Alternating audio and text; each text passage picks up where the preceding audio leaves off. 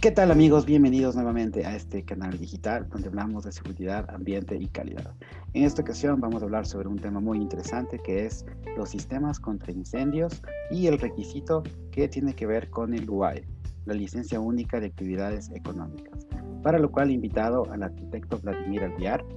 El arquitecto es funcionario público del Cuerpo de Bomberos de la ciudad, es responsable de la unidad de control contra incendios, tiene una amplia trayectoria, más de 13 años que colabora y tiene una maestría justamente en prevención y gestión de riesgos. Así que le doy la cordial bienvenida al arquitecto. Buenas tardes, ¿cómo está? Buenas tardes a ti y buenas tardes a todos. Un gusto de estar aquí. Perfecto, arquitecto. Empecemos este tema. ¿Qué es un sistema contra incendios y cuál es la importancia de instalarlo dentro de un negocio en la ciudad? Bueno, eh, se denomina el sistema contra incendios al conjunto de, medidas o sistemas para minimizar los riesgos de una edificación, ¿sí?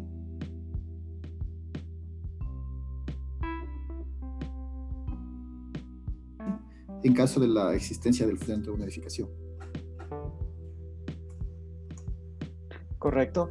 Este, eh, ¿Por qué es importante y por qué es un requisito eh, para los eh, negocios de la ciudad tener este sistema eh, contra incendios? ¿Cuál es la finalidad de tener un sistema contra incendios?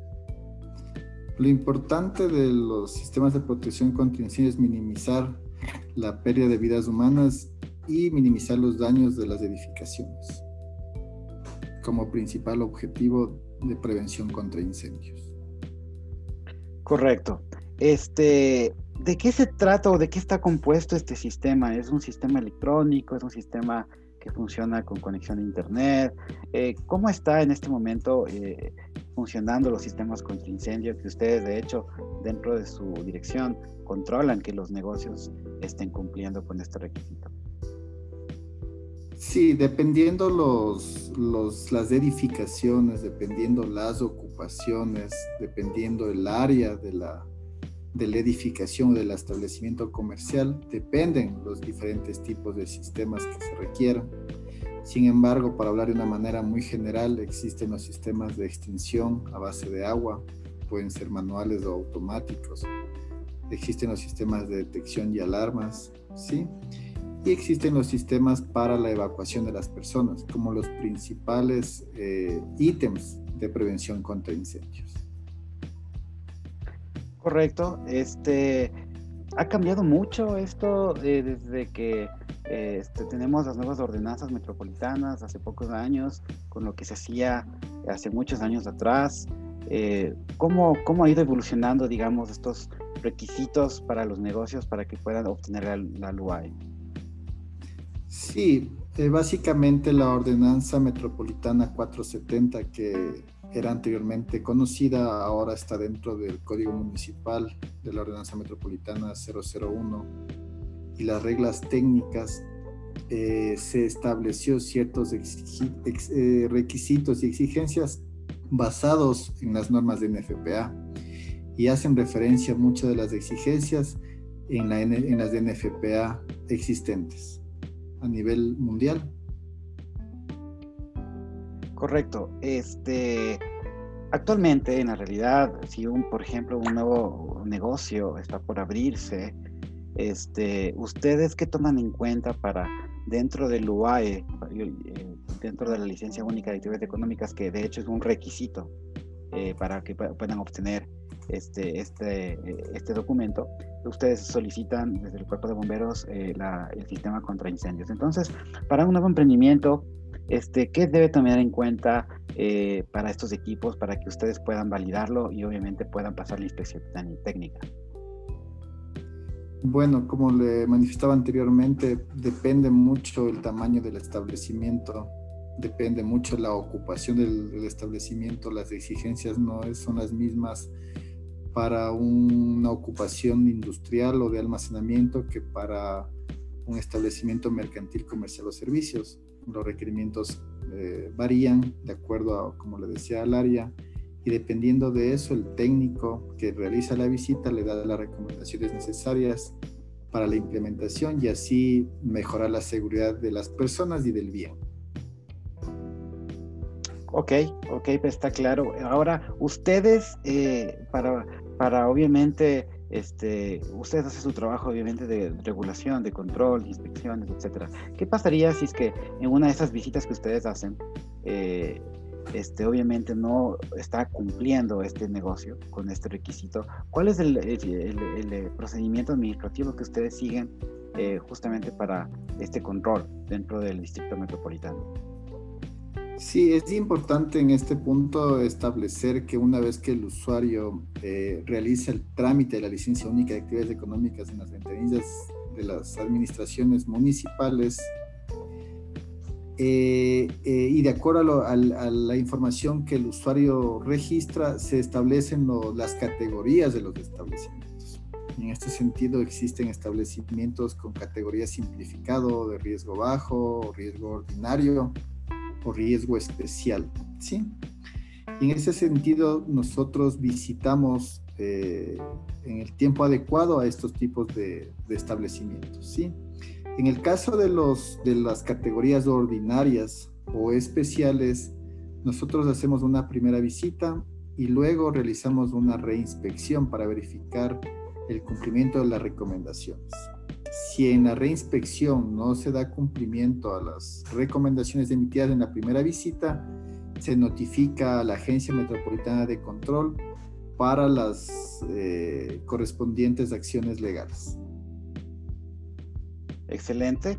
Este, ahora, hablemos de las bodegas. Eh, las bodegas, ¿qué tan diferente puede ser un sistema contra incendios cuando se habla de una oficina común y tradicional a una bodega este, donde digamos existe una gran acumulación de producto terminado, de insumos, etcétera. ¿Qué tanto difiere estos sistemas dentro de estas dos realidades? Sí, en el caso de ocupaciones de almacenamiento, eh, la ordenanza mm, municipal 001 y sus reglas técnicas establece que si el área es de más de 1.200 metros cuadrados de, de un sector de incendios necesitamos sistemas de rociadores automáticos. Esa es una diferencia con otro tipo de, establecimientos más pequeños o con otro tipo de ocupación. Eh, en lo que es almacenamiento se solicita sistemas de rociadores automáticos, salidas de emergencia, los extintores, ¿sí? En el caso de que una bodega ya tiene 20 años de funcionamiento y nunca realmente ha hecho esto, eh, a ellos les aplica este, esta nueva normativa les aplica la normativa anterior? Un poco, ¿cómo, cómo aterrizan ustedes estos requerimientos dentro de esta realidad? Eh, si las bodegas tienen una autorización administrativa aprobada en años anteriores, no puede acoplarse a las exigencias actuales, ¿no? Porque ya tiene una autorización administrativa anterior.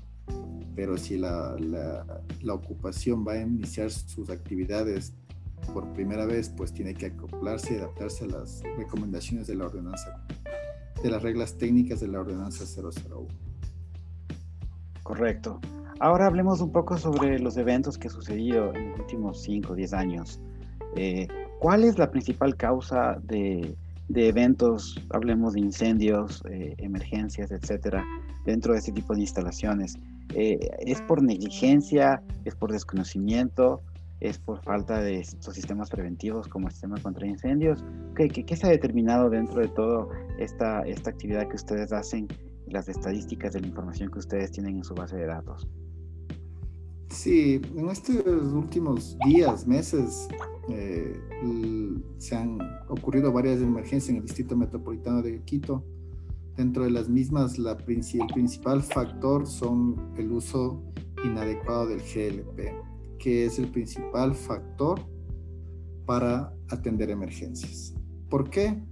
Porque hacen instalaciones eh, de, una, muy, una forma poco adecuada, sin cumplir la normativa INE en 2260, realizan instalaciones de una manera artesanal, almacenan el GLP en lugares poco ventilados, no utilizan los accesorios, válvulas, mangueras, de acuerdo a las exigencias mm, de normalización. Y eso ha originado que se generen muchos acontecimientos de esta índole en estos últimos días. ¿sí? Por otra parte, otro tipo de problema que tenemos también es el, el, uso incorrecto de las instalaciones eléctricas, instalaciones eléctricas hechas de forma poco adecuada, instalaciones eléctricas con puntos sobrecargados, que también generan muchos incendios. ¿sí? Creo que son las principales dos, los dos principales factores que ha generado de algunas emergencias en el distrito. Perfecto. Eh, esto está pasando, es una, de hecho, un resultado de una informalidad de pronto de los emprendedores eh, por desconocimiento.